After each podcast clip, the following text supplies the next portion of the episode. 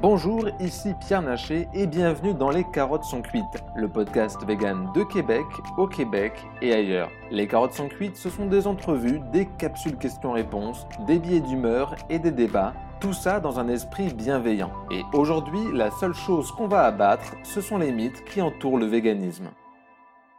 Il y a une question qui revient parfois lors de discussions, particulièrement entre vegan et non vegan. Que ferait-on des animaux si on arrête de les manger? Selon Statistique Canada, rien qu'en 2018, on a abattu 170 000 veaux, 3 millions de bovins, 20 millions de porcs et 750 millions de poulets. Et évidemment, l'industrie est amenée à en faire naître chaque année plus ou moins autant.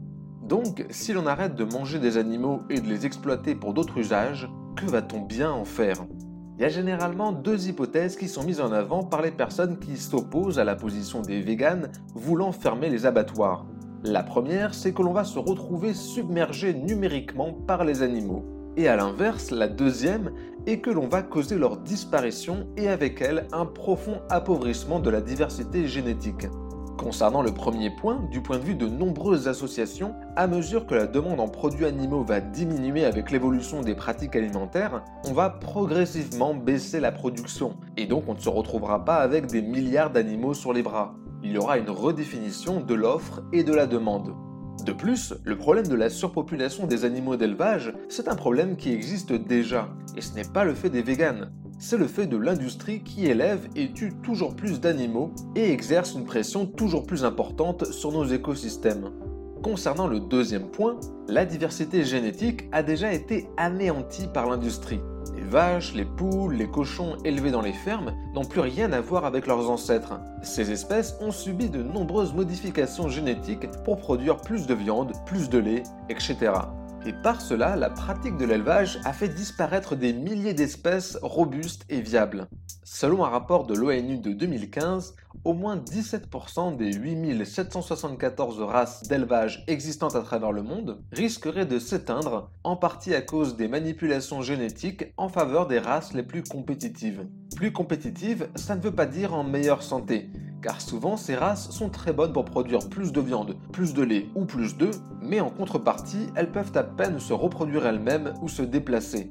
Et ça, on en est conscient dans le mouvement vegan, et le projet n'est clairement pas de relâcher les animaux de ferme dans la nature où ils auraient de toute façon beaucoup de mal à s'adapter. Alors, que peut-on faire des animaux restants? L'option la plus plausible serait de gérer les animaux actuellement en vie et de les laisser mourir dignement, petit à petit, tout en cessant d'en faire naître autant. Ça pourrait se faire dans des refuges pour animaux comme il en existe déjà partout dans le monde.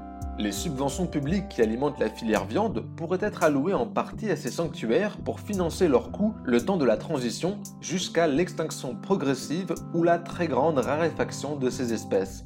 Car oui, ce serait la conséquence à terme d'un tel modèle. Ça peut paraître paradoxal, mais pour la plupart des militants abolitionnistes, l'idée de faire naître des animaux pour in fine les abattre n'est pas compatible avec le bien-être animal.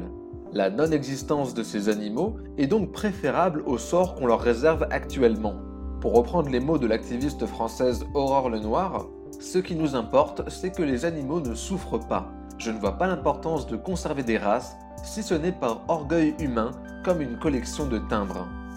Ce sont les humains qui ont créé cette situation et clairement il n'y a pas de solution facile ou parfaite.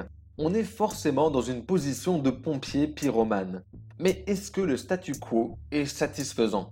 Car quand on parle des conséquences d'arrêter de produire massivement des animaux pour les manger, on devrait aussi poser la question inverse.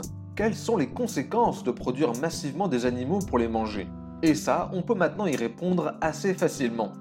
Alors oui, arrêter de manger les animaux d'élevage conduirait probablement à leur disparition partielle ou totale. Mais les faire naître et les élever dans des conditions abominables pour au final les tuer très jeunes, est-ce vraiment plus humain? Est-ce qu'on leur fait vraiment une faveur en leur offrant cette courte et douloureuse existence? N'y a-t-il pas quelque chose d'hypocrite à défendre cette position?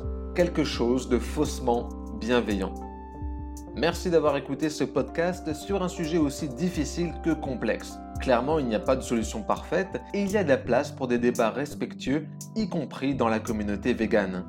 Si vous avez apprécié ce podcast, n'hésitez pas à liker, commenter et partager. Nous sommes aussi sur YouTube et nous serons bientôt sur d'autres plateformes spécialisées dans les podcasts et balados. Sur ce, je vous dis à très bientôt pour une nouvelle émission de Abattons les mythes.